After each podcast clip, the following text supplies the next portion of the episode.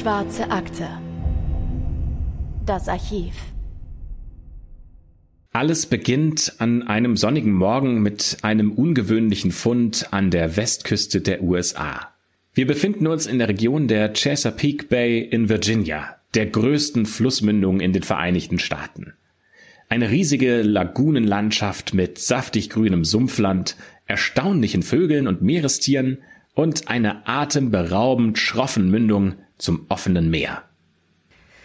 Es ist Mittwoch, der 5. Mai 2004. Chris und sein Kumpel Don haben heute frei und nehmen extra ihre Kinder aus der Schule, um mit ihnen einen Bootsausflug in die Chesapeake Bay zu unternehmen. Nichtsahnd schippern sie durch die Küstenlandschaft, durchflügen das türkisblaue Wasser des Atlantiks, die Sonnenstrahlen glitzern auf der Wasseroberfläche und die salzige Gischt spritzt ihnen auf Arme und Gesicht.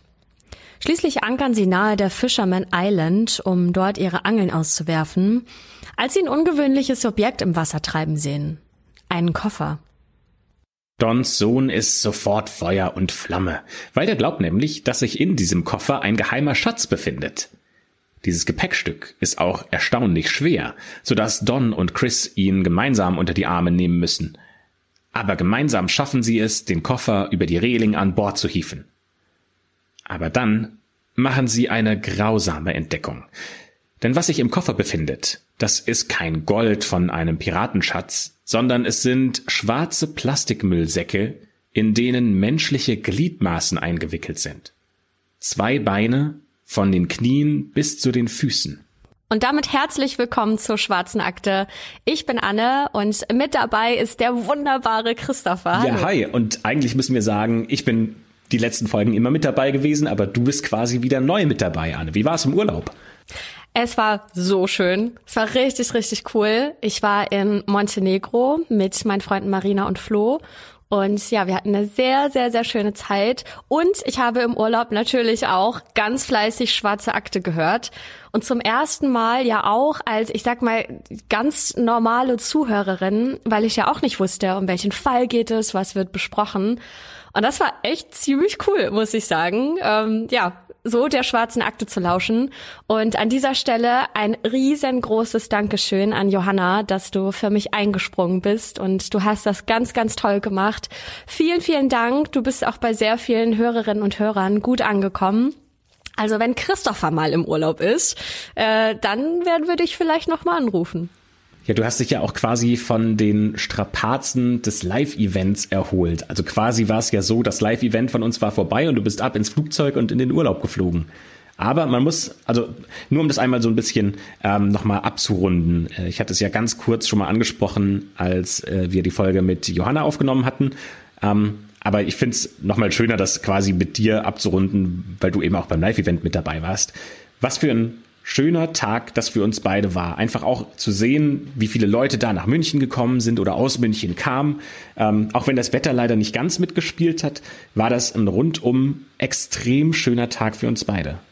Ach, es war auch richtig aufregend. Also ich muss sagen, ich war am Vorabend, äh, bevor wir unseren Auftritt hatten, schon bei der Show von den Mädels bei oder von Ice in the Dark. Ganz, ganz liebe Grüße. Schaut unbedingt mal bei den beiden vorbei. Und ähm, da war ich ultra nervös, weil ich wusste, am nächsten Abend stehen wir beide auf dieser Bühne.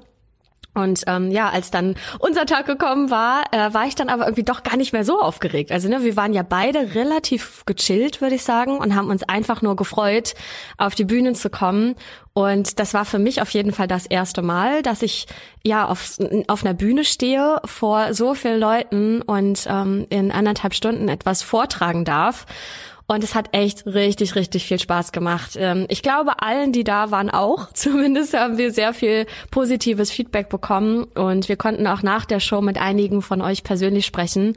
Und das war so schön, weil es zum ersten Mal war oder so war, dass wir, ja, ich sag mal, die echten äh, Zuhörenden getroffen haben.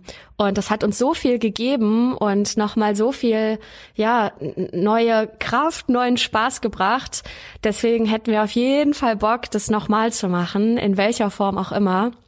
Und ähm, ja, also ich glaube, dir geht's ähnlich, oder? Ja, vor allem haben uns ja auch super viele geschrieben, dass sie so traurig sind, dass sie nicht nach München kommen konnten oder nicht in der Nähe wohnen. Ähm, und dass sie sich so sehr wünschen würden, dass wir das nochmal irgendwo machen. Und ich glaube, wenn es nach uns geht, dann äh, auf jeden Fall super gerne. Ähm, das heißt, wenn es jemanden gibt, der zum Beispiel eine Eventreihe hat und noch äh, Live-Podcaster sucht, dann äh, schreibt uns doch gerne an. Also da sind wir für alles offen. Wir haben jetzt quasi äh, das erste Mal das ausprobiert und äh, haben gemerkt, für uns funktioniert es auch und wir haben da auch Spaß dran. Dementsprechend äh, hoffen wir auch noch häufiger, äh, euch äh, live vor Ort äh, mal einen Fall präsentieren zu können. Ja, schreibt uns doch mal unter dem Posting zur heutigen Folge bei Instagram oder auch bei Facebook oder YouTube, in welche Stadt wir denn kommen sollen. Wir haben schon mal gefragt von einer ganzen Weile, aber ähm, ja, das gibt uns ja dann doch noch mal ein gutes Gefühl dafür, ähm, äh, sollen wir eher in den Norden oder eher in den Westen Deutschlands kommen. Äh, deswegen sagt uns doch da gerne mal Bescheid, äh, ob ihr darauf Lust hättet. Und dann hoffen wir, dass wir das ganz bald noch mal wiederholen dürfen.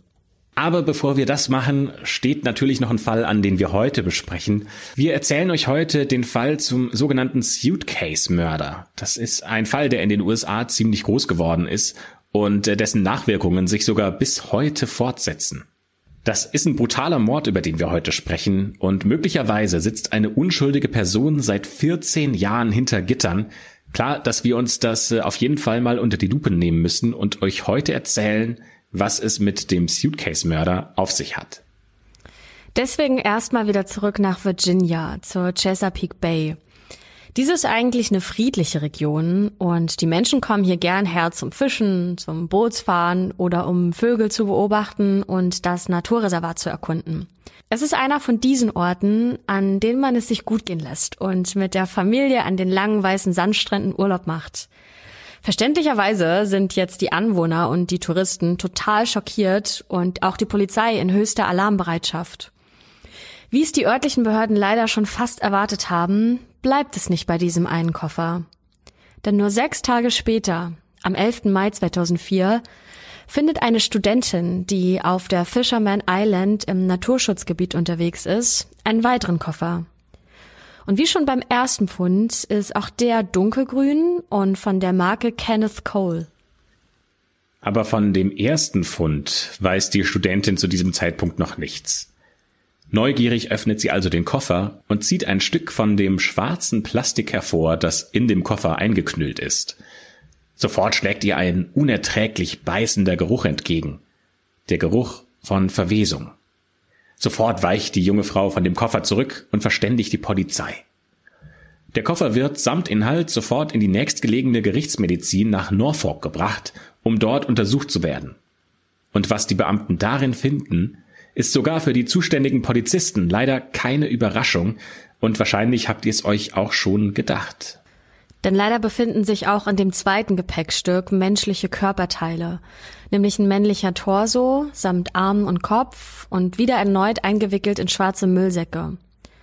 Außerdem ist der Kopf des Toten in eine dünne medizinische Decke eingeschlagen und auf der Decke prangt ein aufgedruckter Schriftzug eines Sanitätshauses, also einer Firma für medizinischen Bedarf, die Arztpraxen und Krankenhäuser beliefert. Weil dieser Koffer so lange im Meer rumgetrudelt ist und äh, deswegen Wasser und Salz ausgesetzt war, ist das Gesicht des Toten bereits stark aufgedunsen. Die Gesichtszüge sind gerade so nur noch zu erkennen. Außerdem stellt die Gerichtsmedizin fest, dass auf den Toten geschossen wurde. Denn sowohl im Kopf als auch im Brustkorb befinden sich Schusswunden und auch die beiden Kugeln, die zu diesen Schusswunden gehören, werden aus dem Körper des Toten geborgen. Weitere fünf Tage später, am 16. Mai 2004, entdeckt ein Fischer sogar noch einen dritten Koffer, der im offenen Wasser nahe der Chesapeake Bay Bridge treibt. Dieser Koffer enthält das letzte, noch fehlende Körperteil und wie schon bei den anderen auch eingewickelt in schwarze Plastikmüllsäcke und auch erneut in einem dunkelgrünen Koffer der Marke Kenneth Cole. Hier finden die Ermittler den Unterkörper des Toten, vom Becken abwärts bis zu den Knien. Ein Foto des Koffers, den findet ihr in den Shownotes zur Folge. Die Suche nach der Identität des Toten gestaltet sich allerdings erstmal schwierig. Aus den polizeilichen Datenbanken von vermisst gemeldeten Personen ergibt sich kein Treffer. Das heißt, die Polizei weiß nicht, wer ist denn dieser Mann, der auf so grausige Weise umgekommen ist. Sicherlich hat er ja irgendwo Freunde, Eltern, vielleicht sogar eine eigene Familie oder Kinder, die ihn vermissen. Die Polizei entscheidet, ein Phantombild anfertigen zu lassen und das über die Medien zu veröffentlichen. Und so kommt doch schließlich wieder Bewegung in den Fall. Und auch das wollen wir euch nicht vorenthalten, also findet ihr das Phantombild ebenfalls in der Folgenbeschreibung. Am Freitagmorgen, der 21. Mai, also gut zwei Wochen nach dem Fund des ersten Koffers, steigt Sue Rice aus der Dusche und wickelt sich in ein großes, flauschiges Badehandtuch ein. Sie geht dann in die Küche, um sich eine Tasse starken schwarzen Kaffee einzuschenken, der ihre Lebensgeister so richtig auf Trab bringen soll. Im Vorbeilaufen wirft sie dabei einen Blick auf den Fernseher und versteinert. Denn was sie da im laufenden Programm sieht, das kann sie gar nicht glauben. Denn sie sieht ein Phantombild von einer Person, die genauso aussieht wie Bill McGuire. Das ist ein langjähriger Freund ihres Mannes John und auch Sue kennt den super gut. Sofort ruft sie ihren Mann an, aber der ist sich unsicher aber super hart darauf, dass es sich bei diesem Phantombild um Bill handelt. Sie ist sich dazu 100% sicher. Also verständigt ihr Mann John die Polizei. John berichtet dem Polizisten von der Vermutung, dass es sich bei dem Toten aus der Chesapeake Bay um seinen Freund Bill handeln könnte.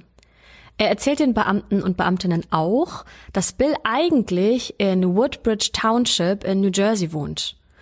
Und nur für euch zur Info, zwischen Woodbridge und der Chesapeake Bay liegen rund 300 Meilen, also ungefähr 480 Kilometer. Und das wiederum bedeutet, dass zwischen dem Wohnort Bills und dem Fundort der drei Koffer mit den menschlichen Überresten je nach Route rund sechs Stunden Autofahrt liegt. Und das ist eine ganz schöne Strecke auf jeden Fall. Und John sagt dem Polizisten außerdem, dass er vor einigen Tagen einen aufgewühlten Anruf von Bills Schwester erhalten hat, die ihn gefragt hat, ob Bill vielleicht bei ihnen sei. Bill habe sich nämlich mit seiner Frau gestritten und niemand hat ihn seitdem gesehen. Damit hat die Polizei zumindest fürs Erste eine Identität des Toten. Anhand eines Abgleichs der Fingerabdrücke der Leiche mit den polizeilichen Register stellen sie fest, dass es sich tatsächlich bei diesem Mann um Bill handelt. Bill heißt mit vollem Namen William T. McGuire. Zum Zeitpunkt seines Todes ist er 39 Jahre alt, ist Familienvater und wohnt in Woodbridge, New Jersey. Er ist verheiratet mit Melanie Lynn McGuire und gemeinsam haben die beiden zwei kleine Söhne und sie leben in einem der Woodbridge Center Plaza Apartments direkt gegenüber der Woodbridge Center Mall. Bill ist von Beruf Programmierer. Seine Frau Melanie ist Krankenschwester in einer Fruchtbarkeitsklinik in Morristown. Ja, kommt euch das jetzt vielleicht auch komisch vor? Der tote Bill hat eine Frau und zwei kleine Kinder. Und trotzdem wurde er nicht als vermisst gemeldet, obwohl er ja inzwischen mindestens drei Wochen verschwunden ist. Das ist schon recht merkwürdig. Wie und vor allem warum ist er in diesen Koffern gelandet? Wie und vor allem warum tauchen die Koffer rund 480 Kilometer entfernt von seinem Zuhause wieder auf? Und die vermeintlich wichtigste Frage lautet, wer ist für seinen Tod verantwortlich? Wer wollte seinen Tod? Und die gleichen Fragen stellen sich auch die Polizeibeamten. Über ein Jahr lang laufen die Nachforschungen und schließlich wird am 2. Juni 2005 eine erste verdächtige Person im Fall Bill McGuire festgenommen. Es ist der 2. Juni 2005. Ein wolkiger Tag. Melanie McGuire bringt ihre beiden kleinen Söhne zur Tagesbetreuung. Die beiden Söhne sind inzwischen drei und fünf Jahre alt. Dann gegen 9.30 Uhr, als sie ihr zweites Kind gerade abgegeben hat, und das Grundstück des Kindergartens verlässt, kommen Polizeibeamte zielstrebig auf sie zu. Die beiden sagen, Melanie Lynn McGuire, wir müssen sie jetzt mitnehmen. Also soll Melanie jetzt die Täterin sein? Ausgerechnet die Ehefrau von Bill soll ihn auf so grausame Art und Weise umgebracht, zerstückelt und ins Meer geworfen haben? Was könnte denn ihr Motiv gewesen sein? Nach außen hin hat die kleine Familie eher einen glücklichen Eindruck gemacht. Ja, das sieht auf den ersten Blick tatsächlich so aus. Und bei der oberflächlichen Recherche über die beiden deutet alles auf eine große Liebe hin und das perfekte Familienglück. Aber wir müssen auch einen kurzen Blick hinter die Kulissen, hinter das, was offensichtlich ist, werfen. Deswegen wollen wir uns einen Augenblick Zeit nehmen, um diese beiden Figuren, Melanie und Bill, besser kennenzulernen und auch ihre Beziehung besser zu beleuchten. Aber vorher schieben wir hier einen kleinen Hinweis ein, denn für die kommenden Passagen nutzen wir Informationen, die wir hauptsächlich aus zwei Quellen, beide noch recht jung, entnommen haben. Beide Quellen berichten detailliert über das Leben und die Beziehung von den beiden. Und es handelt sich hierbei um persönliche Berichte von Freundinnen und Freunden, Interviews mit Melanies Eltern, ebenso wie, und die sind besonders aufschlussreich, Interviews mit Melanie selbst. Die eine vertrauenswürdige Quelle ist eine Dokumentation des amerikanischen Senders ABC aus der Reihe 2020 über den Fall McGuire. Und die zweite Quelle ist ein Podcast mit dem Titel Direct Appeal, in dem zwei Kriminologinnen den Fall noch einmal ganz neu aufrollen und ihn mit umfassenden Interviewsequenzen von Melanie ausschmücken, die sie extra für diesen Zweck 2019 geführt haben. Wir wollten euch das nur einmal äh, ganz transparent sagen, woher wir unsere Informationen haben, damit ihr auch nachvollziehen könnt, wie wir jetzt auf unsere Aussagen gekommen sind. Ja, und diese Dokumente, die kommen uns auch als die glaubwürdigsten vor, ähm, aus denen wir jetzt auch zitieren. Und wenn ihr euch selbst noch einen Eindruck verschaffen möchtet oder auch weiter recherchieren mögt, dann sind natürlich alle Links in der Folgenbeschreibung. Aber lasst uns jetzt mal einen Blick auf Bill und Melanie werfen und wir machen einen kleinen Ausflug zurück in die Vergangenheit des Ehepaars. Bill und Melanie haben sich im Restaurant Bay Street kennengelernt, in dem sie beide neben ihrer Ausbildung am College gearbeitet haben. Da war es der Sommer 1993. Eigentlich sind zu diesem Zeitpunkt beide noch in anderen Beziehungen. Bill war zu diesem Zeitpunkt schon einmal verheiratet, hatte sich aber von seiner ersten Frau Marcy getrennt und war jetzt wieder in einer neuen Beziehung. Und Melanie ist gerade ganz frisch mit Brian zusammengekommen. Das ist der Mitbewohner von Bill. Und ihr ahnt es vielleicht schon, für beide geht das ganz anders aus, als sie es eigentlich gedacht hatten. Melanie erzählt im Podcast Direct Appeal, dass sie Bill am Anfang gar nicht spannend oder anziehend fand. Aber je mehr Zeit die beiden miteinander verbracht haben, desto näher kommen sie sich sodass sie irgendwann beide ihre alten Partner erst betrügen und dann schlussendlich verlassen, um zusammen zu sein. Das ist in den meisten Fällen wahrscheinlich nicht die beste Grundlage für eine neue Beziehung, aber wir werden auf diesen Punkt auch nochmal zu sprechen kommen. Aber das Wichtigste ist, sie lieben sich und werden ein Paar. Melanie, die schöne, zarte Frau mit der braunen Lockenmähne und dem einnehmenden, offenen Lachen, und Bill, der Navy-Veteran, den seine Freunde einstimmig als überaus witzigen, sehr loyalen, treuen und guten Freund bezeichnen. Wie immer haben wir euch natürlich auch Fotos der beiden in der Folgenbeschreibung verlinkt, damit ihr euch selbst ein eigenes Bild verschaffen könnt. Bills Freund John Rice sagt im ABC-Interview, die beiden hätten absolut den gleichen Humor gehabt und immer zusammen herumgealbert. Und wenn er sie geneckt hat, dann hat sie direkt zum liebevollen Gegenangriff ausgeholt. Im Jahr 1999 folgt dann die große Hochzeit. Sue Rice, also die Sue, die Bill auf dem Phantombild im Fernsehen identifiziert hat, die erinnert sich, dass sie noch nie zuvor auf einer so extravaganten Hochzeit war. Melanie hätte gestrahlt und ausgesehen wie ein Engel.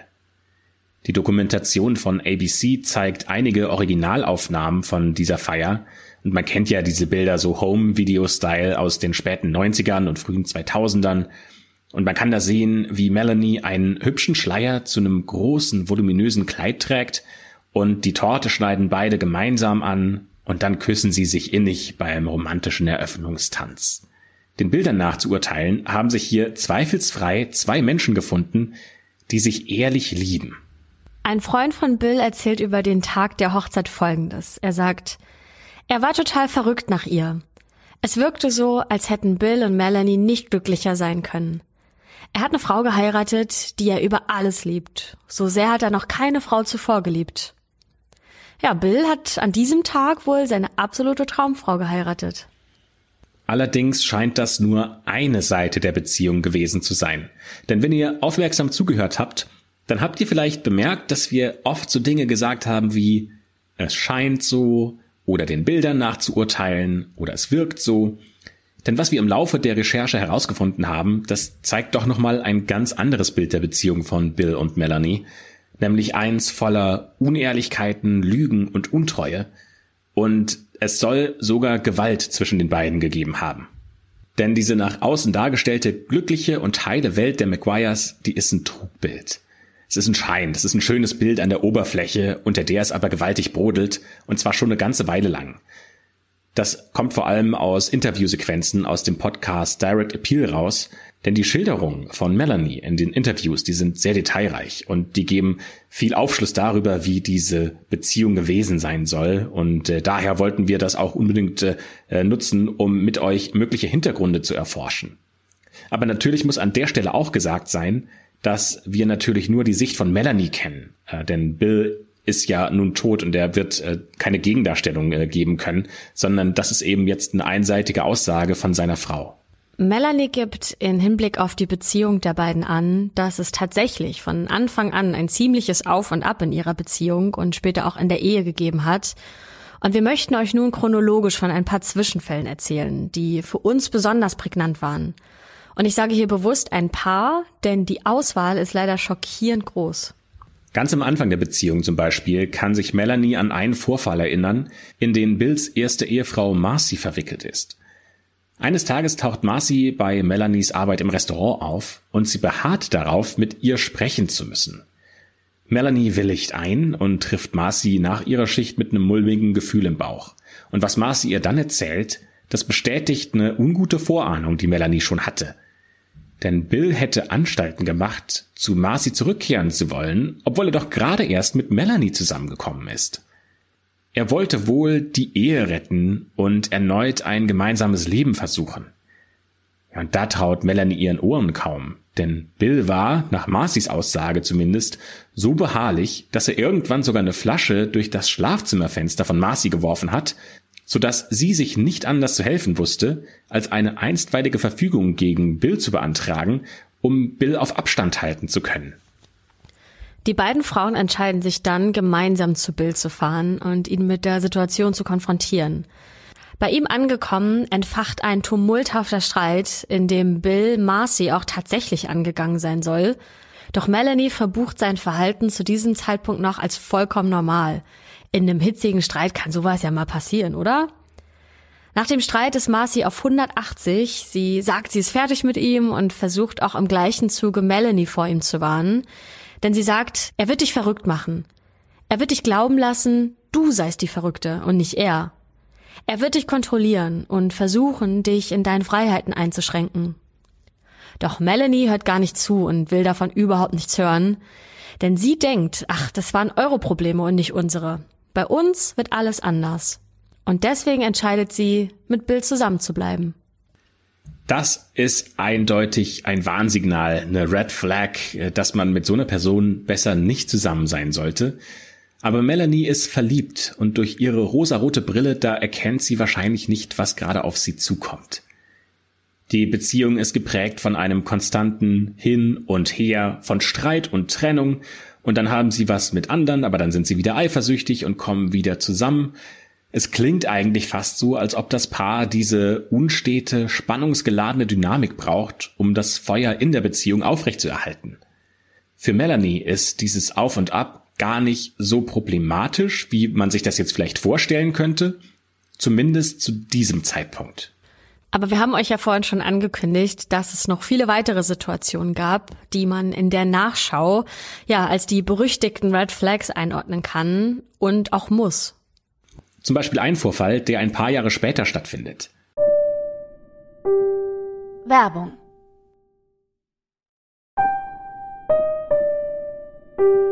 Werbung Ende. Bill wird von der Polizei wegen zu schnellem Fahren angehalten. Das ist jetzt eigentlich kein großes Problem. Das passiert ja jedem Mal, nur Bill passiert's halt irgendwie ständig. Denn der ist ein absolut unbändiger Fahrer, der hat sich nicht unter Kontrolle und hat zu diesem Zeitpunkt sage und schreibe 33 Strafzettel wegen Verstößen im Straßenverkehr. Das heißt, er hätte mit Sicherheit seinen Führerschein abgeben müssen. Mal wieder. Aber Bill ist nicht nur ein rücksichtsloser Fahrer, sondern auch ein Fuchs. Denn der verschiebt seine Anhörungen wegen dieses Verfahrens immer wieder in der Hoffnung, dass der Fall mal unter den Teppich gekehrt wird aber die Taktik geht nicht auf und letztlich überredet er dann Melanie, dass sie die Schuld auf sich nehmen soll und damit ja jetzt aus einer Lappalie, aus einem äh, Ticket, das er bekommt, ein ernsthafter Betrug wird. Und wie zu erwarten, geht dieses Vorhaben natürlich vollkommen schief und am Ende landen beide sogar vor Gericht. Melanie hat in der Zwischenzeit ihren Abschluss als Krankenschwester geschafft. Das heißt, sie kann sich unmöglich eine Verurteilung wegen einer Straftat leisten oder sie würde niemals in ihrem Job arbeiten können. Melanie tut daher das Einzige, was ihr in dieser vertrackten Situation noch übrig bleibt. Sie nimmt den Deal an, den ihr Anwalt mit dem Gericht vorab ausgehandelt hat, und bekennt sich der Prozessbehinderung und der Falschaussage schuldig. Somit ist klar, dass Bill der tatsächliche Fahrer gewesen ist, aber, und das war ihr Hauptziel, beiden bleibt eine Gefängnisstrafe erspart. Bill wird lediglich für das Verbrechen verurteilt, was er ja auch begangen hat, und bekommt dafür einen Eintrag in sein Strafregister und Sozialstunden. Obwohl Melanie damit ja beide gerettet hat vor schlimmeren Konsequenzen, ist Bill stinksauer. Der fühlt sich betrogen und hintergangen und zu allem Übel muss er jetzt auch noch sein Pharmaziestudium abbrechen, weil man in den USA unter keinen Umständen als verurteilter Straftäter den Beruf als Pharmazeut ausüben darf. Das Ganze hängt der Melanie jetzt an. Das ist zwar ein herber Rückschlag, aber immerhin ist das noch besser als im Gefängnis zu landen und dann ja erst recht nicht mehr in einem geregelten Job arbeiten zu können. Melanie hat also das einzig Richtige getan und wahrscheinlich wollte sie für beide nur das Beste, aber Bill lässt seinen Ärger an ihr aus. Wenn man der Aussage von Melanie Glauben schenken mag, dann ist auch das die Periode, in der Bill beginnt, sich mehr und mehr in Casinos zu flüchten. Erst nur in kleine Casinos am Rande der Stadt, und als ihm das dann nicht mehr reicht, fährt er immer öfter ins anderthalb Stunden entfernte Atlantic City um da beim Glücksspiel Dampf abzulassen und vor allem auch einiges an Geld zu verlieren. Leider bleibt die Beziehung von Bill und Melanie ab dann auch weiterhin in ähnlichen Fahrwassern. Und Melanie beschreibt es im Nachhinein im Podcast Direct Appeal als den ersten richtigen Knacks in ihrem kleinen Paradies. Sie sagt, er schaffte es, dass sie sich konstant schuldig fühle, obwohl er ja derjenige gewesen war, der missgebaut hat. Uns sind in Melanies Erzählung aus dieser Zeit noch einige andere Punkte aufgestoßen, die definitiv nicht für eine gesunde Partnerschaft sprechen. Und um euch auch ein möglichst klares, akkurates Bild zu geben, beschreiben wir euch noch einige weitere dieser Kippmomente, die eigentlich die Alarmglocken schrillen lassen sollten. Hier ist ein weiteres Beispiel. Melanie erinnert sich, dass Bill an ihrem ersten Tag als Krankenschwester in der Klinik einfach verschwindet, ohne ihr zu sagen, wohin er geht. Sie versucht ihn mehrfach zu erreichen, um von ihrem ersten Tag erzählen zu können, aber Bill ist unauffindbar und kommt an diesem Abend bzw. in dieser Nacht auch das erste Mal gar nicht nach Hause. Später stellt sich heraus, dass er erneut in Atlantic City war, um da zu spielen. Melanie interpretiert sein Verhalten so, dass er auf eine verquere und irgendwie auch boshafte Art Rache an ihr üben wollte, Schließlich beginnt sie ja ab diesem Moment eine neue, aufregende Lebensphase, die ihm, weil er ja jetzt verurteilt ist, nicht mehr möglich ist. In den Jahren 1997 und 98 findet die Beziehung von Bill und Melanie für eine kurze Weile etwas Ruhe, denn er hat Erfolg in seinem neuen Job und fährt nicht mehr so oft nach Atlantic City. Eine Woche vor der Hochzeit eröffnet Melanie ihm, dass sie schwanger ist. Also wirklich tolle Neuigkeiten, die es da gibt in der Beziehung der beiden. Und sie beschreibt die Phase nach der Hochzeit und kurz nach der Geburt ihres ersten Sohnes als eine gute, glückliche Zeit. Doch dieses Glück soll nicht lange ungetrübt bleiben. Denn am ersten Geburtstag ihres gemeinsamen Sohns, sie feiern bei Melanies Eltern, leistet sich Bill mal wieder einen Wutausbruch. Er beginnt einen hitzigen Streit mit seiner Schwester und verlässt schließlich türknallend das Haus und rast davon. Ja, und seine Frau, die lässt er mit dem Baby ohne ein weiteres Wort zurück. Der Grund der Streitigkeiten? Ein Gesellschaftsspiel. Als er dann am Abend in der gemeinsamen Wohnung auftaucht, gibt es keine Erklärung, er schweigt. Und auch mehrere Tage danach redet er nicht mit Melanie und gibt ihr die Schuld für den Streit. Es scheint so, als würde sein Verhalten immer impulsiver und irrationaler werden. Es wundert uns also leider gar nicht, dass es nach diesem unschönen Ende der Geburtstagsfeier eine erneute Phase mit vielen Aufenthalten in den Casinos von Atlantic City gibt, bei denen Bill unglaubliche 30.000 Dollar auf den Kopf haut.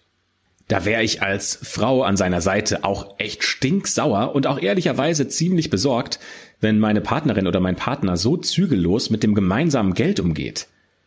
Ja, Melanie beteuert immer wieder, dass sie trotz aller Schwierigkeiten und Streitigkeiten weiterhin gemeinsam an dem Plan festhalten möchte. Und der große Plan ist ein großes Haus in einer guten Nachbarschaft, eine heile Familie, ein Garten für die Kinder, in dem sie später spielen und sorglos groß werden können. Und apropos Kinder im Plural, im Mai 2001 wird Melanie ein zweites Mal schwanger.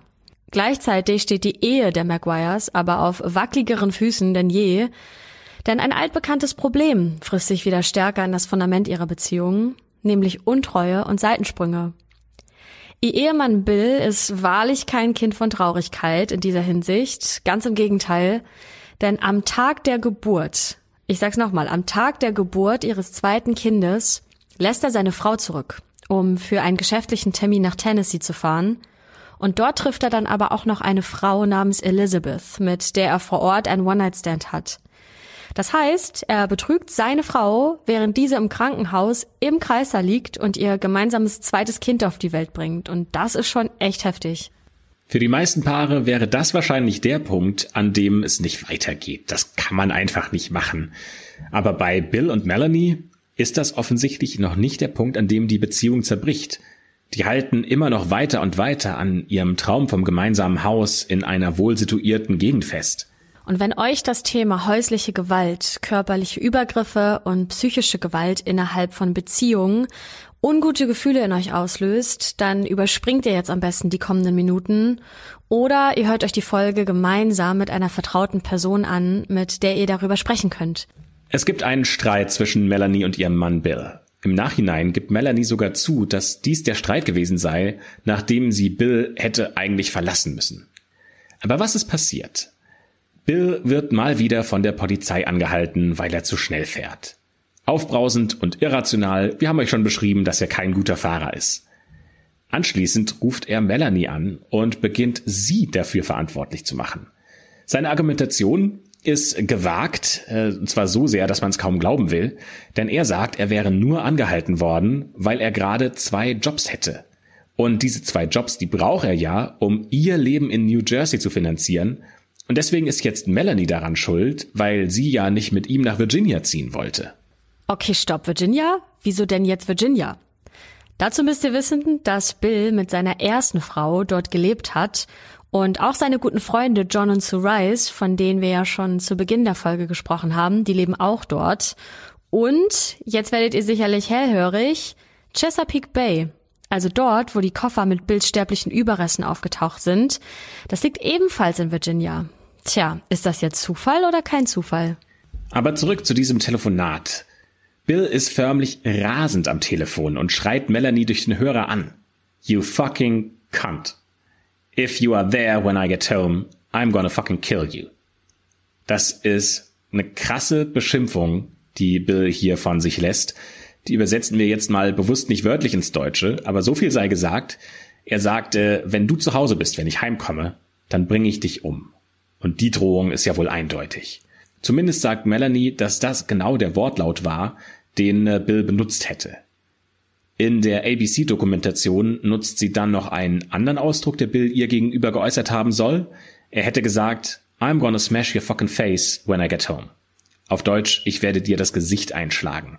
Das ist auch eine krasse Drohung. In dem Fall sagt sie nicht, er hätte ihr mit äh, dem Tod gedroht und äh, eine Morddrohung ausgesprochen, aber trotzdem ist das extrem gewalttätig und klingt sehr gefährlich. Und deswegen reagiert Melanie auch sofort und packt ihre beiden kleinen Söhne, die zu diesem Zeitpunkt noch im Kleinkindalter sind, ins Auto und fährt ohne ein genaues Ziel einfach los. Um ihre Eltern, die an diesem Abend Besuch haben, nicht unnötig nervös zu machen, fährt sie nicht direkt zu ihnen, um Schutz zu suchen. Doch nachdem allerdings Bill bei denen angerufen und nach Melanie gefragt hat, spricht sie schließlich doch mit ihrer Mutter. Und die wiederum überredet Melanie am Ende, doch nach Hause zurückzukehren. In der Nachbetrachtung, sagt Melanie, war das auf jeden Fall der größte Fehler. Denn das wäre der Tag gewesen, an dem sie ein für alle Mal hätte gehen müssen und noch viel wichtiger, wegbleiben. Sie sagt dazu, ich hatte in dieser Nacht die Stärke, ihn zu verlassen. Aber ich hatte nicht die Stärke, wegzubleiben. Und das bereue ich sehr. Und ab diesem Zeitpunkt, sagt Melanie, geht die Ehe mit Bill immer weiter den Bach runter. Von dem, was sie im Interview bei Direct Appeal berichtet, kann man nicht anders denken, als äh, Bills Verhalten mit häuslicher Gewalt zu identifizieren. Dazu gehören sowohl emotionale Erpressung, aber auch physische und psychische Gewalt. Und äh, irgendwann gehört es so erschreckend häufig zu Melanies Alltag. Bill gibt Melanie für alles, aber auch wirklich alles, was schief läuft, die Schuld. Sie ist schuld, wenn die Kinder weinen, wenn die Kinder nachts wach werden, wenn die Kinder krank werden. Ähm, oder auch, wenn sie für die Familie nach ihrer Schicht im Krankenhaus noch den Familieneinkauf erledigt und er ausnahmsweise mit den Kindern alleine ist. Dann ruft er an und äh, sagt aber selbst kein einziges Wort. Das Einzige, was Melanie am anderen Ende der Leitung hören kann, ist das Schreien und das Weinen ihrer beiden Kinder. Ja, und das ist absoluter Psychoterror, der da vonstatten geht. Und leider geht Bill, zumindest Melanies Aussage zufolge, sie auch physisch hart an. Manchmal soll er sie geknebelt haben, und zwar mit einem Trocknertuch. Im Englischen nennt man das Dryer Sheets. Diese sogenannten Dryer Sheets sind Tücher, die man mit in den Trockner gibt und die dann wohl einen ähnlichen Effekt auf die Wäsche haben wie Weichspüler beim Waschgang. Kannte ich jetzt in Deutschland auch nicht, aber in den USA ist die Nutzung wohl ja recht häufig. Aber das nur als kleine Randnotiz, falls ihr euch gefragt habt, was es damit auf sich hat. Aber aus welchen Gründen auch immer, Melanie hat seine Taten nie als Gewaltakte und auch nie als Angriffe gegen sie selbst gesehen. Sie hat offenbar gedacht, dass solange er nicht gewalttätig wird im Sinne von, dass er sie stärkt, dann ist es auch noch nicht so schlimm. Und genau das ist leider ein typisches Verhalten, das viele Opfer von häuslicher Gewalt haben. Ab dieser Zeit, und wir sind da jetzt im Jahr 2002, ist die Beziehung der McGuires eine einzige Abwärtsspirale. Bill verspielt immer mehr Geld, sodass er irgendwann einen zweiten Fulltime-Job annehmen muss, um die Familie über Wasser zu halten. Umso paradoxer erscheint es, dass das Paar und ganz besonders Bill am Plan festhält, ein Haus zu kaufen. Bill soll davon besessen gewesen sein, sich diesen Lebensstandard und diesen Traum zu erfüllen, aber am Ende führt genau dieser Wunsch ihn auf direktem Weg in sein Verderben. Am 28. April 2004 steht das Ehepaar Maguire früh auf. Es ist ein wolkenverhangener Morgen und Bill ist irgendwie nervös und fahrig. Es ist der Tag, an dem sie den Kaufvertrag für ihr neues Zuhause abschließen wollen. Es handelt sich dabei um ein großes, freistehendes Haus, eigentlich schon eine Villa, mit hellem Backstein, großen Fenstern, einer dunkelroten Eingangstür und eben solchen Fensterläden. Das Grundstück hat eine riesige Gartenfläche drumherum, also auf jeden Fall genug Platz für die beiden Jungs zum Toben oder um Kindergeburtstage zu feiern. Wir haben euch dieses Haus auch in der Folgenbeschreibung verlinkt, dann könnt ihr euch das auch mal anschauen. Und laut unserer Quellen liegt der Wert dieses Anwesens bei 500.000 Dollar. Und das ist natürlich echt richtig viel Geld. Wie ihr euch vielleicht schon denken könnt, liegt der Preis von diesem Haus etwas über dem Budget, das die beiden sich mit ihren Gehältern eigentlich erlauben könnten. Und Bill verzockt ja das meiste auch noch in den Casinos. Also die haben nicht viel gespart, äh, das sie jetzt für diesen Hauskauf nutzen könnten. Daher wartet Bill sogar noch an dem Tag, für den die Unterzeichnung des Vertrags geplant ist, angespannt auf die Rückmeldung der Bank, ob sie die Finanzierung überhaupt dafür bekommen. Aber tatsächlich, sie bekommen das Geld von der Bank und können sich dieses Haus kaufen. Das heißt, Bill kann den Kaufvertrag unterschreiben und die McGuires sind ab diesem Moment stolze Hausbesitzer. Bill telefoniert dann am Abend des 28. April gegen 18 Uhr noch mit zwei Freunden, um ihnen die frohe Botschaft mitzuteilen. Danach kommen wie immer die beiden Kinder ins Bett und Bill und Melanie trinken zur Feier des Tages noch ein Glas Rotwein. Dann schlafen sie auf dem Sofa ein und wachen erst mitten in der Nacht wieder auf und da ist es schon der 29. April. Ja, und dann bricht der Streit los. Der Streit, der alles verändern soll. Der eine letzte Streit, den die beiden noch führen werden. Und dieser Streit ist auch der letzte Streit, den Bill wohl jemals in seinem Leben noch führen wird. Denn ab dem 29. April wird er nicht mehr gesehen oder gehört von niemandem. Das nächste Mal, dass wieder ein Zeichen von Bill auftaucht, sind seine Leichenteile, aufgeteilt in den schon drei genannten Koffern. Aber was war das für ein Streit? Musste Bill diesen Streit mit seinem Leben bezahlen? Ist womöglich seine Frau Melanie die Täterin? Der Streit ist eigentlich eher einer von den Streits, wie sie in vielen Familien stattfinden. Der Grund ist wie so oft auch bei Bill und Melanie eigentlich eine Lappalie. und plötzlich wird aus einer Mücke in Windeseile ein Elefant. Aber was ist eigentlich passiert? Bill und Melanie wachen mitten in der Nacht auf zwischen drei und vier Uhr am 29. April 2004. Melanie sagt, sie hätte angefangen, ein bisschen aufzuräumen, denn schließlich ziehen sie ja auch bald in ihr neues Haus. Dann hätte sie Bill gefragt, ob er glücklich wäre. Immerhin hat er sich ja mit diesem Haus einen lang ersehnten Traum erfüllt.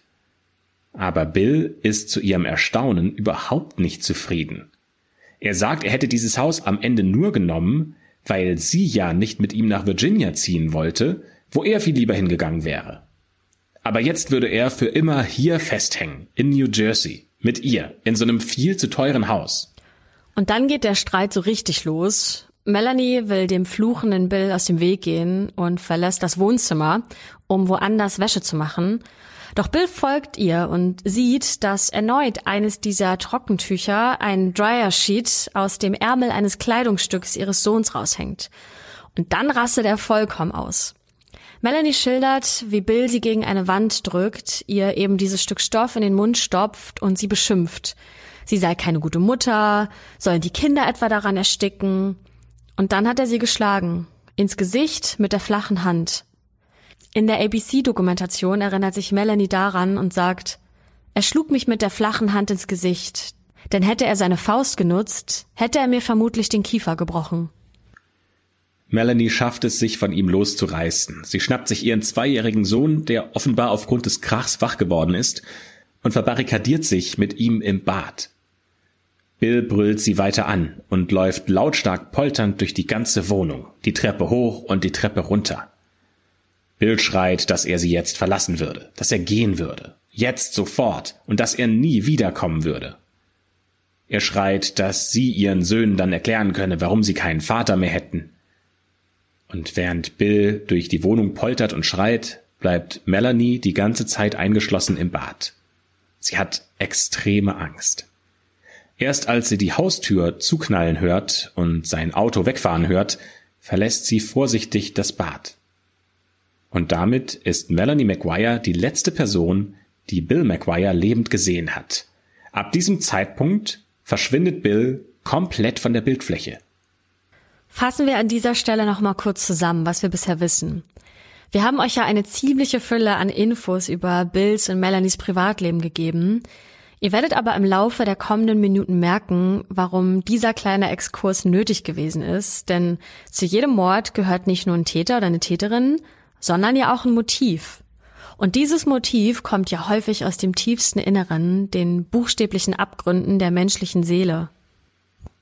Also halten wir fest, was wir bisher wissen, beziehungsweise was wir, und das müssen wir auch nochmal ganz deutlich sagen, nur durch Melanies Erzählung wissen. Bill und Melanie führen nach außen hin eine absolute Traumehe, aber hinter den Kulissen kracht's ordentlich. Diese ganze Beziehung ist geprägt von einem ständigen Hin und Her und das von Beginn an. Melanies Aussagen nach wurde Bill mit der Zeit immer kontrollierender und irgendwann auch gewalttätig. Er hat das ganze Geld verspielt und ist dafür auch oft ohne Ankündigung nach Atlantic City verschwunden, sodass Melanie ganz oft nicht wusste, wo Bill überhaupt gerade ist. Außerdem hat Bill ihre Aussage nach Affären gehabt und er hätte sie auch, äh, was die Kinderversorgung angeht, ziemlich im Stich gelassen. Bill hätte sie emotional erpresst, er hätte psychologischen Terror angewandt und er hätte eben sie dann auch physisch angegriffen. Und trotzdem halten die beiden aber an ihrem großen Traum vom trauten Familienheim fest. Sie unterzeichneten ja am 28. April den Kaufvertrag für ein eigentlich viel zu teures Haus. Und in der Nacht vom 28. auf den 29. April kommt es zu dem letzten Streit, bei dem Bill ja sagt, er würde gehen und auch nie wiederkommen. Und damit soll er ja leider recht behalten, denn ab dem 29. April ist er verschwunden. Am 5. Mai taucht in der Chesapeake Bay der erste Koffer mit seinen Leichenteilen auf, am 11. Mai der zweite und am 16. Mai der dritte Koffer. Am 21. Mai identifiziert Sue Rice ihn in der Fernsehsuche anhand des Phantombildes und schließlich wird Ende Mai auch Melanie über den Tod ihres Mannes informiert. Nach allem, was wir jetzt von Melanie wissen, über die Beziehung zu Bill, über die Gewalt, die Untreue, seine Spielsucht, die zerrüttelte Ehe, dürft ihr jetzt auch mal selbst entscheiden, ob ihr nicht denkt, wenn ihr jetzt äh, in einer Polizeistation sitzt, ob das nicht genügend Gründe wären, um einen Mord zu planen und durchzuführen. Die Polizei und die örtlichen Behörden sehen das nämlich äh, sehr wohl so und die ermitteln ein ganzes Jahr lang, um genügend Indizien und Beweise, auch Zeugenaussagen aufzunehmen, um so eine Geschichte zu konstruieren, nach der Melanie auf jeden Fall die Täterin sein muss. Deswegen wird ein Jahr später, am 2. Juni 2005, Melanie McGuire verhaftet. Die Anklagepunkte sind Mord ersten Grades, Zerstückelung eines menschlichen Körpers, Prozessverzögerung und Falschaussage, Besitz einer Waffe zu unlauteren Zwecken und dazu kommen noch ein paar kleinere Delikte, die dann eben ähm, mit diesem Mord und äh, dem Verschwindenlassen der Leiche von Bill zusammenhängen. Gleichzeitig jedoch handelt es sich bei all den ausfindig gemachten Beweisen und Ermittlungsergebnissen in keinem einzigen Fall um stichhaltige forensische Beweise, die ganz eindeutig auf sie, auf diese eine einzig mögliche Täterin schließen lassen. Was wir damit meinen ist, dass es in den meisten Fällen ja einen eindeutigen Tatort gibt, an dem zum Beispiel Blut des Opfers und Fingerabdrücke des Täters gefunden werden oder der Täterin. Oder unter den Fingernägeln des Opfers werden Hautschuppen des oder der Täterin identifiziert. Oder die Tatwaffe wird gefunden und kann zweifelsfrei jemandem zugeordnet werden. All solche eindeutigen, über eine DNA-Analyse identifizierbaren Beweise, die gibt es in Melanies Falls nicht. Werbung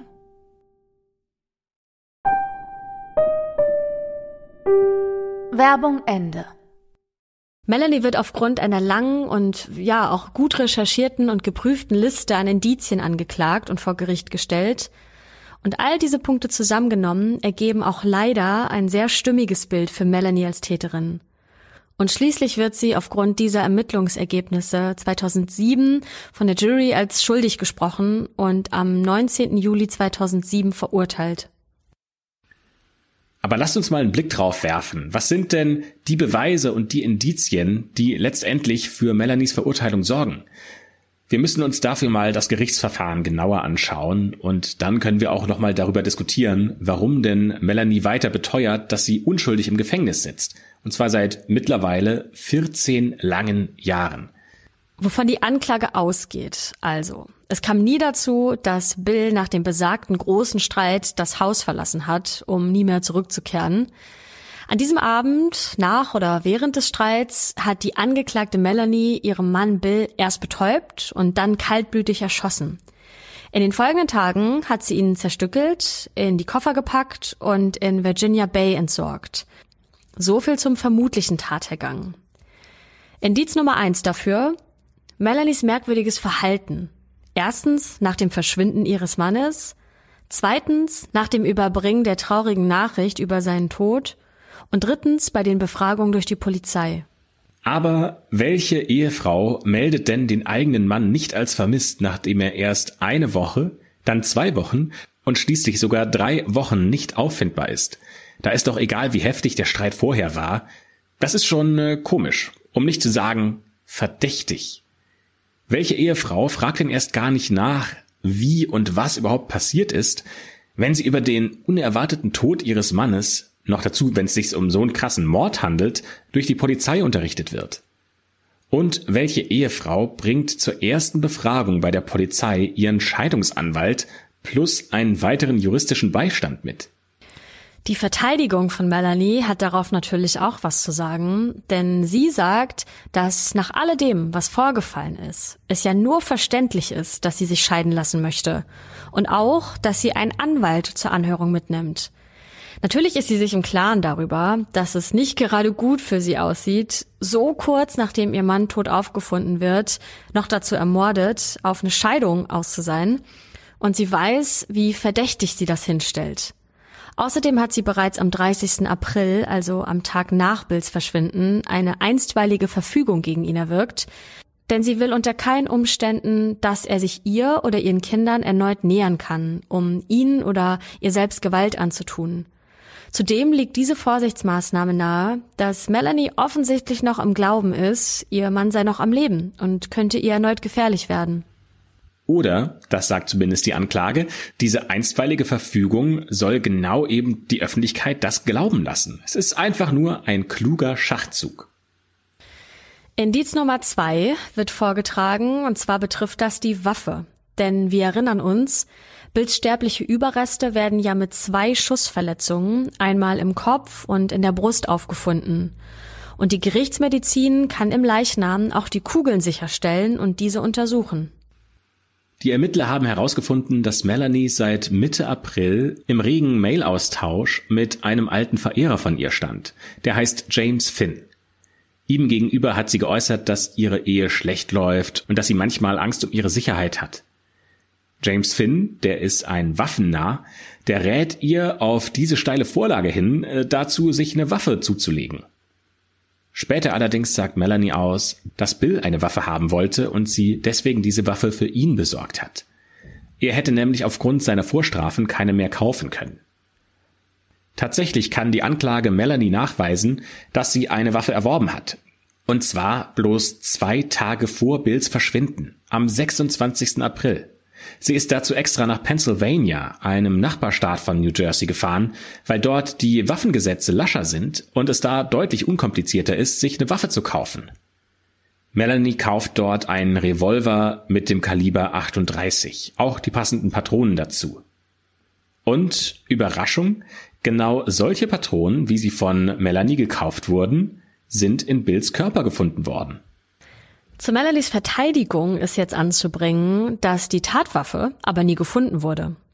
Es gibt viele Menschen in den USA, die die gleiche Waffe besitzen und außerdem sind die beiden Schussverletzungen, die Bill zugefügt wurden, typisch für das organisierte Verbrechen und die kriminelle Spielerszene. Kopf und Herz, eine ganz klassische Hinrichtung in dem Milieu, vor allem dann, wenn jemand im Zahlungsrückstand steht und den falschen Leuten hohe Summen schuldet. Als dritten Punkt, dieser ist wirklich schwerwiegend und weist auf Mängel in der Beweisführung hin. Jeder Patrone werden beim Abfeuern Rillen zugefügt, die dem Metall beim Austreten aus der Waffe eingeritzt werden. Das Wichtige hierbei ist, dass diese Erhebung und Vertiefung nicht bei allen Waffen identisch sind und sich dadurch nachweisen lässt, ob eine Patrone wirklich aus einer spezifischen Waffe abgefeuert wurde. Im Fall von Bill wurde dieser Test aber nicht vollzogen und die Verteidigung im Berufungsprozess bezieht sich dann genau darauf und möchte dadurch beweisen, dass Melanies Waffe fünf Rillen in einer Patrone einkerben würde. An der Patrone in Bills Körper wurden allerdings sechs Rillen gezählt. Und dies lege ja wohl nahe, dass es nicht Melanie war, die Bill erschossen hat, sagt die Verteidigung. Aber gäbe es da nicht Indiz Nummer drei, dann könnte man vielleicht sagen, na gut, die Verteidigung hat noch einen Punkt. Aber Indiz Nummer drei ist eine verdächtige Internetrecherche. Im Zeitraum vom 11. bis zum 26. April, also die zwei Wochen vor dem Streit, um den sich hier alles gerade dreht, haben Computeranalysten eine sehr verdächtige Suchhistorie im Verlauf des Computers der McGuire's festgestellt. Hier sind einige der Suchbegriffe, die in dieser Zeit gegoogelt wurden. Nicht nachweisbares Gift. Waffengesetze in Pennsylvania. Wie begeht man Selbstmord? Wie begeht man Mord? Wo kauft man Chloroform, Beruhigungsmittel, Schlafmittel, Apotheke, Chloral Hydrate, Nebenwirkung von Chloral Hydrate? Naja, viel eindeutiger kann man doch kaum googeln, wenn man einen Mord vorbereiten will. Zu Melanies Verteidigung lässt sich hier anbringen, dass erstens niemand wissen kann, ob sie oder Bill diese Suchbegriffe in den Computer eingetippt haben, denn beide Ehepartner nutzen den PC zu Hause. Zweitens, und das ist noch schlüssiger, warum sollte Melanie, eine ausgebildete Krankenschwester, all diese Dinge googeln müssen? Zudem hatte sie ja auch Bücher zu Hause, in denen sie das ebenso hätte nachschlagen können, denn so hätte sie keine digitalen Spuren hinterlassen. Und dann gibt es noch Indiz Nummer 4, die Überwachungskamera vor dem Flamingo Motel. Da müssen wir einmal kurz eine Vorabinformation euch mitteilen, äh, nämlich sagt Melanie in ihren Aussagen, dass sie obwohl sie eine einstweilige Verfügung gegen Bill erwirkt hat und panische Angst davor hatte, erneut auf ihn zu treffen, trotzdem in der Nacht vom 30.04. nach Atlantic City fährt, wo sie vermutet, dass er sich gerade aufhält. Und die große Frage ist, warum macht sie das? Ja, sie gibt an, dass sie das selbst gar nicht mehr so genau wisse, warum. Denn sie wollte wohl sicher gehen, dass Bill dort ist, wo sie ihn vermutet, nämlich im Spielcasino in Atlantic City. Dann gibt sie an, sie hätte nach seinem Auto Ausschau gehalten und es direkt am Straßenrand in einer Parkbucht entdeckt. Und da seien ihr wohl die Sicherungen durchgebrannt. Sie habe sich so sehr gewünscht, ihm eins reinzuwürgen. Also hat sie die Autos gewechselt und seins ans andere Ende der Stadt, nämlich auf dem Parkplatz des Flamingo Motels umgeparkt. Einfach so, um ihn zu ärgern. Die Anklage traut Melanie allerdings nicht und vermutet, sie hätte einfach nur versucht, den Anschein zu erwecken, dass Bill noch lebt. Auch wenn die Bilder der Überwachungskamera recht ungenau sind, dann ist doch in der Nacht vom 30.04. um 0.40 Uhr zu erkennen, dass der Nissan Maxima von Bill auf dem Parkplatz des Flamingo Motels abgestellt wird. Dort wird er dann auch später von den Polizisten und Polizistinnen gefunden. Gleichzeitig ist weiter im Hintergrund sehr wahrscheinlich auch der Nissan Pathfinder von Melanie zu erkennen, was bedeutet, sie muss einen Komplizen oder eine Komplizin gehabt haben. Das würde auch erklären, warum es keine Taxifahrt vom Flamingo Motel zurück zu ihrem Auto oder zurück bis nach New Jersey gegeben hat. Melanie hat nämlich behauptet, dass sie nach dieser Aktion mit dem Taxi nach Hause gefahren wäre. Die Verteidigung sagt hier, dass das daran liegt, dass nur die Taxiunternehmen aus Atlantic City abgefragt wurden, nicht aber die aus New Jersey, ihrem Zielort. Und außerdem ist und bleibt die Komplizenschaft eine bloße Vermutung. Alle Personen, die in Frage kämen, haben ein hieb- und stichfestes Alibi.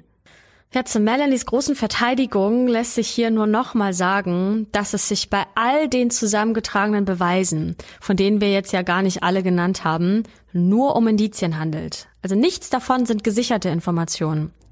Dennoch zieht sich die Schlinge immer fester zu für Melanie. Das können wir euch versichern.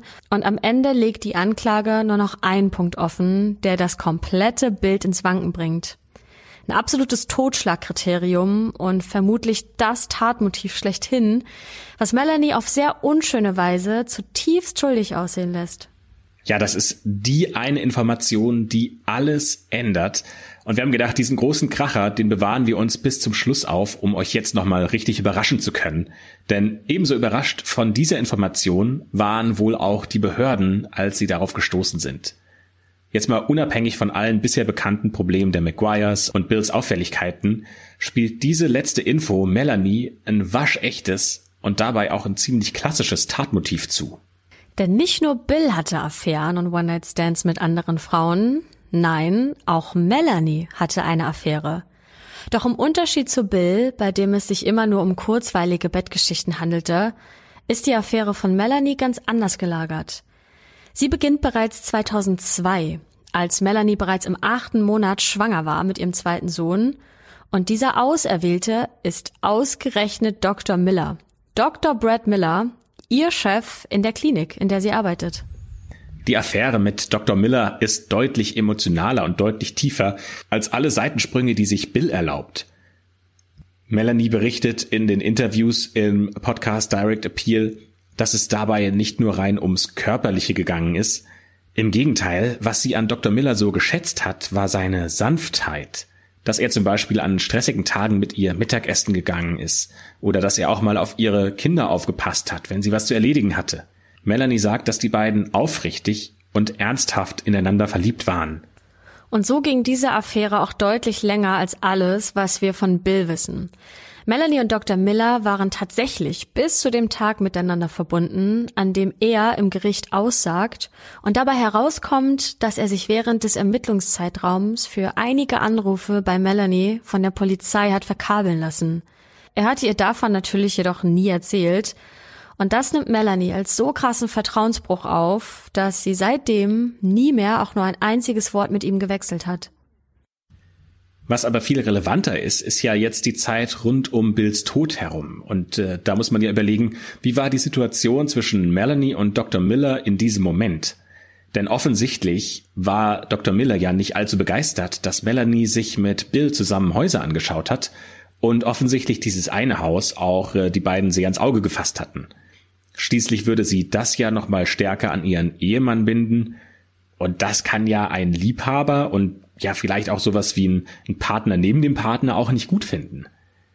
Warum haben dann die beiden eigentlich nicht selbst geplant zusammenzuziehen, wenn diese Affäre oder diese Liebe zwischen den beiden so tief ist, wie sie es eigentlich behaupten? Laut Melanies Aussagen hatten beide merkwürdigerweise nie den Plan, ihre alten Partner zu verlassen. Denn ja, auch Dr. Miller ist die gesamte Dauer der Affäre in einer Ehe und hat, wie Melanie, noch kleine Kinder. Beide wollten aber nicht ihre Familien aufs Spiel setzen und unbedingt vermeiden, dass ihre Kinder als Scheidungskinder aufwachsen. Ihnen war das immer besonders wichtig, dass die Kinder an allererster Stelle stehen. Das hat Melanie auch nochmal in der ABC-Doku gesagt. Aber als es dann in Richtung Hauskauf geht, wird Dr. Miller deutlich. Der sagt, dass er sich extreme Sorgen macht und auch ehrlicherweise nicht versteht, warum sich Melanie so eng an eine Person binden will, die ihr ganz offensichtlich nicht gut tut. Kinder hin, Kinder her. Melanie beschwichtigt Dr. Miller und erwidert, dass es die sicherste Variante für sie wäre, das gemeinsame Geld zu retten, indem sie es jetzt in Haus anlegen, weil dann kann Bill das nicht mehr verzocken. Außerdem sagt sie noch am Telefon zu ihm, also an dem Tag, an dem sie das Haus kaufen, Don't worry, I'll take care of it. Oder auf Deutsch, mach dir keine Sorgen, ich kümmere mich da schon drum. Und genau dieser Satz wurde Melanie vor Gericht übel ausgelegt. Denn natürlich könnte man ihn zu ihren Gunsten verstehen, im Sinne von, mach dir keine Sorgen, irgendwann trenne ich mich von Bill, wir verkaufen das Haus und jeder von uns kriegt seinen gerechten Teil, alles wird gut. Die Anklage ließ diesen Satz allerdings eher, ich kümmere mich schon darum, dass Bill rechtzeitig von der Bildfläche verschwindet. Ja, und kaum eine Woche später wird Bill ja auch tot und zerstückelt in Koffern im Meer gefunden. Liegt es da nicht auf der Hand, welche Interpretation die naheliegendste ist? Als Gegenargument lassen sich jedoch zwischen Dr. Miller und Melanie mitgeschnittene Telefonate anführen. Eigentlich sollten die doch der Anklage in die Karten spielen, aber dann hat sich die Verteidigung gedacht, nee, Moment, da können wir doch auch was rausziehen. Und zwar folgendes. Als Dr. Miller Melanie gegenüber nun doch eine Scheidung von seiner Frau in Erwägung zieht, reagiert Melanie verwirrt. Denn das wäre gar nicht Teil ihrer Abmachung gewesen, und sie will wissen, warum er jetzt plötzlich anfängt, von Scheidung zu sprechen. Das lässt sich doch als Punkt für Melanie interpretieren, nämlich so, dass diese Affäre nicht der Grund gewesen sein kann, Bill aus dem Weg zu räumen, denn selbst wenn Bill weg ist und aus dem Weg geräumt ist, hat sie ja gar keinen größeren Zukunftsplan mit Dr. Miller. Nach all diesen vielen Indizien, Argumenten und Gegenargumenten kommen wir jetzt zum großen Finale dieses Falls. Denn wie wir euch ja schon verraten haben, wird Melanie aufgrund dieses Indizienprozesses von der Jury schuldig gesprochen. In der ABC-Serie ist deutlich zu erkennen, wie sehr sie das mitnimmt. Sie bricht förmlich in sich zusammen und beginnt herzzerreißend zu schluchzen und zu weinen. Und immer und immer wieder wiederholt sie die beiden Sätze, ich war das nicht und meine Kinder. Seit diesem Tag allerdings sitzt Melanie McGuire im Frauengefängnis und mit folgender Strafe lebenslänglich. Die Jury glaubt ihr nicht, sondern sie geben ihr die volle Schuld am Tod von Bill McGuire. In den Jahren 2011 und 2014 tritt Melanie vor ein Berufungsgericht und versucht da ihr Glück. Allerdings wird in beiden Fällen ihr Gesuch abgelehnt. Für uns hinterlässt dieser Fall noch einige offene Fragen und wir waren ehrlicherweise am Anfang überstaunt über die Härte, mit der Melanies Berufung zweimal abgelehnt wurde und auch über die Härte des ersten Urteils, das auf so vielen Indizien und so wenigen Fakten basiert. Die eindeutigsten Punkte, die euch sicherlich auch irritieren, es wurde nie restlos geklärt, wo der Tatort war. Die Tatwaffe wurde ja auch nie gefunden und der akkurate Tathergang konnte auch nie eindeutig rekonstruiert werden. Und wie kann das sein? Und hier sind noch weitere Fragen, die wahrscheinlich nicht nur ihr euch stellt, sondern auch wir uns gerade stellen. Warum sollte Melanie die hunderte von Kilometern bis nach Chesapeake Bay fahren, um ihren ermordeten Mann in drei Koffern dort ins Wasser zu werfen? Und kann es wirklich sein, dass sie bei dem ganzen Prozess niemand beobachtet hat und auch die Frage passend zu der nicht gefundenen Tatwaffe. Denn um einen menschlichen Körper zu zerteilen, da braucht es ja nicht nur unheimlich viel Körperkraft, sondern eigentlich auch spezielles Werkzeug. Aber auch hier wurde nichts gefunden. Und hat Melanie überhaupt so viel Kraft aufbringen können? Und zu guter Letzt, wer war ihr Komplize? Denn sie hätte definitiv einen gebraucht für dieses große Unterfangen. Und ihr habt vielleicht auch noch einige offene Fragen, die ihr uns gern auch unter dem Posting auf Instagram und Facebook oder auch YouTube schreiben könnt. Da sind wir auch ganz gespannt, was noch in euren Kopfen rumschwirrt. Was ist euch aufgestoßen, während ihr diesem Fall gelauscht habt? Glaubt ihr, Melanie ist die Mörderin ihres Mannes? Oder denkt ihr, dass hier vermutlich eine unschuldige Person seit Jahren im Gefängnis sitzt? Im Interview mit ABC sendet Melanie eine Nachricht an ihre Söhne, die mittlerweile erwachsen sind, aber zu denen sie bis heute keinen Kontakt hat. Sie sagt zu ihren Söhnen, bildet euch selbst eure Meinung. Glaubt nicht alles, was euch erzählt wird. Schaut euch an, was sich unter der Oberfläche verbirgt und grabt alles aus, was ihr dort finden könnt. Und damit schließen wir tatsächlich auch diesen Fall, in dem es eine sehr harte Verurteilung gab, aber lasst uns gerne wissen in den Kommentaren bei Apple Podcast, bei Instagram, bei YouTube, bei Facebook, was ihr davon haltet. Glaubt ihr, dass Melanie tatsächlich die Täterin ist, nach der gesucht wird? Reichen die Indizien aus, um zu sagen, sie ist die eine, nach der alle gesucht haben? Oder glaubt ihr eher, dass äh, in diesem Fall das Urteil viel zu hart war und äh, mit dieser Beweislage hätte man sie nie verurteilen dürfen? Lasst uns das gerne wissen. Und damit schließt sich die schwarze Akte für heute. Vielen Dank fürs Zuhören und wir freuen uns natürlich sehr, wenn ihr auch nächste Woche mit dabei seid, wenn wir euch einen neuen Fall vorstellen. Bis dahin, eine schöne Woche.